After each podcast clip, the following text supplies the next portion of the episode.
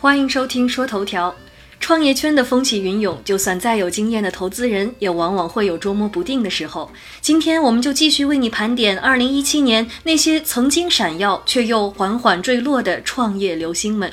第一家，Maple。同中国的市场环境不同，受多方成本和区域限制，外卖业务一直是餐饮创业领域的雷区。以纽约市为基地的食品派送服务公司 Maple，自2014年成立以后，一度引发了纽约客的竞相追捧。不同于专注于餐饮递送服务、连接消费者和餐厅的 Seamless，也不像 Blue Apron 只为消费者提供食材和菜谱。Maple 创立之初的理念是打造一家没有餐厅的餐厅。通过节约店面运营成本、缩减压力，并依赖电子技术为消费者升级外卖体验。在高端餐厅公司 Momofuku 的创办人 David Chang 的支持下，Maple 瞬间成为美食界的宠儿，就连其随餐附赠的饼干都成为了网红爆款，估值也曾高达1.15亿美元。然而，作为一家餐饮电商，Maple 在用户获取和配送服务方面的投入要远高于他们所节约的店面费用。偏向白领的服务群体显然也无法拉高他们的平均订单额度。Maple 基本是靠烧钱倒贴运营，尽管他们融资了两千九百万美元，但因为业务模式难以可持续发展，他们还是于今年五月宣布倒闭。小部分团队则被英国食品配送服务公司 Delivery 收购。第二家公司 Jawbone，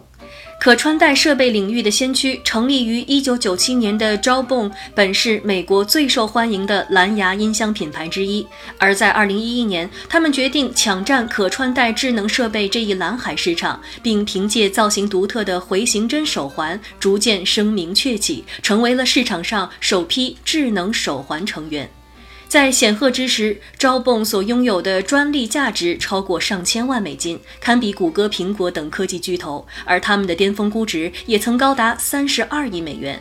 令人唏嘘的是，成也萧何，败也萧何。他们标榜健康监测功用的手环产品，不管后续如何更新，却始终无法改善其性能上的缺陷。同时，除去时髦的外形，偏低的性价比也常常让人诟病。二零一五年，他们又陷入了同类型竞争公司 f i b i t 的专利诉讼，随后便在旷日持久的诉讼中难敌后来居上的苹果、小米等同类产品，而就连他们本身的王牌产品也丢失了原有的市场份额，一代巨头从此一蹶不振。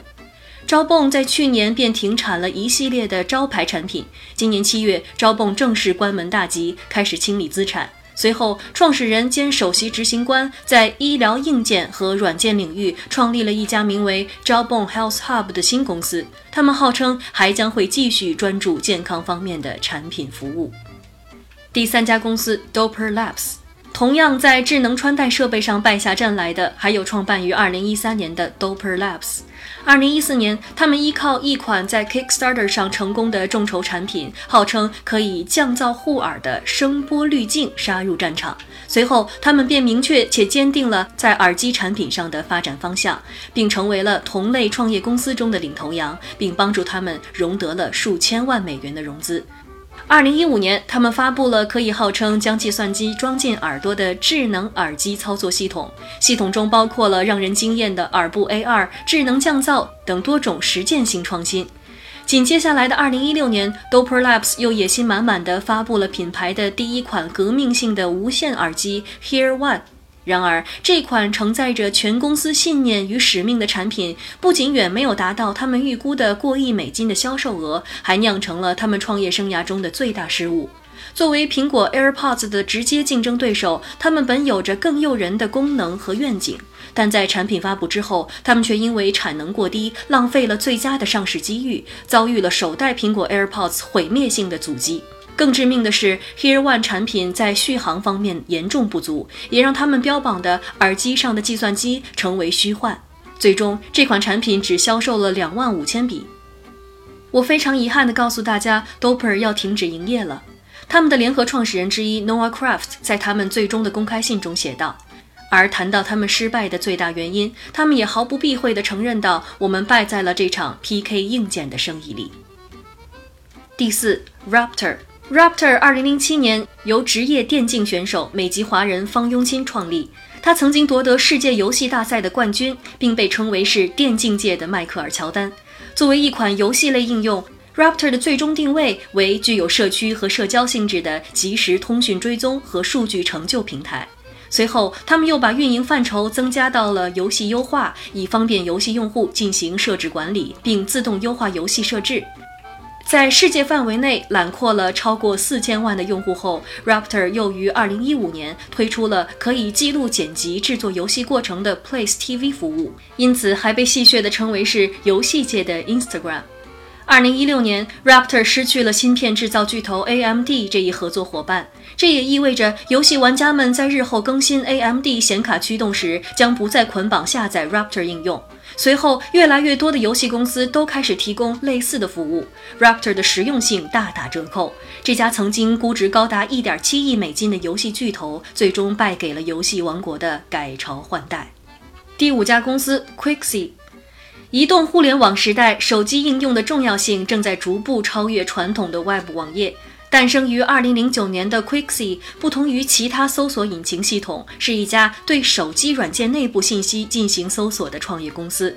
准确地说，通过这项技术，用户可以通过功能搜索描述自己的需求，找到最佳解决方案，更精准地获取理想应用。曾几何时，他们还被视为是可以挑战谷歌、百度的搜索引擎未来霸主，还获得了包括阿里巴巴在内的超过1.3亿美金的风投。然而，这样技术上的先行却尚未带来任何获得消费者认可的实质产品和业务。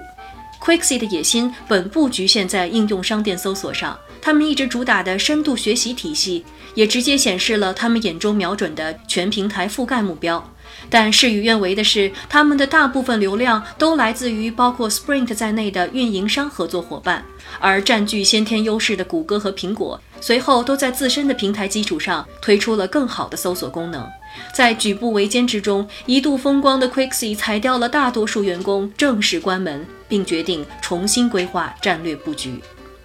感谢你的收听，说头条，我们下周再见。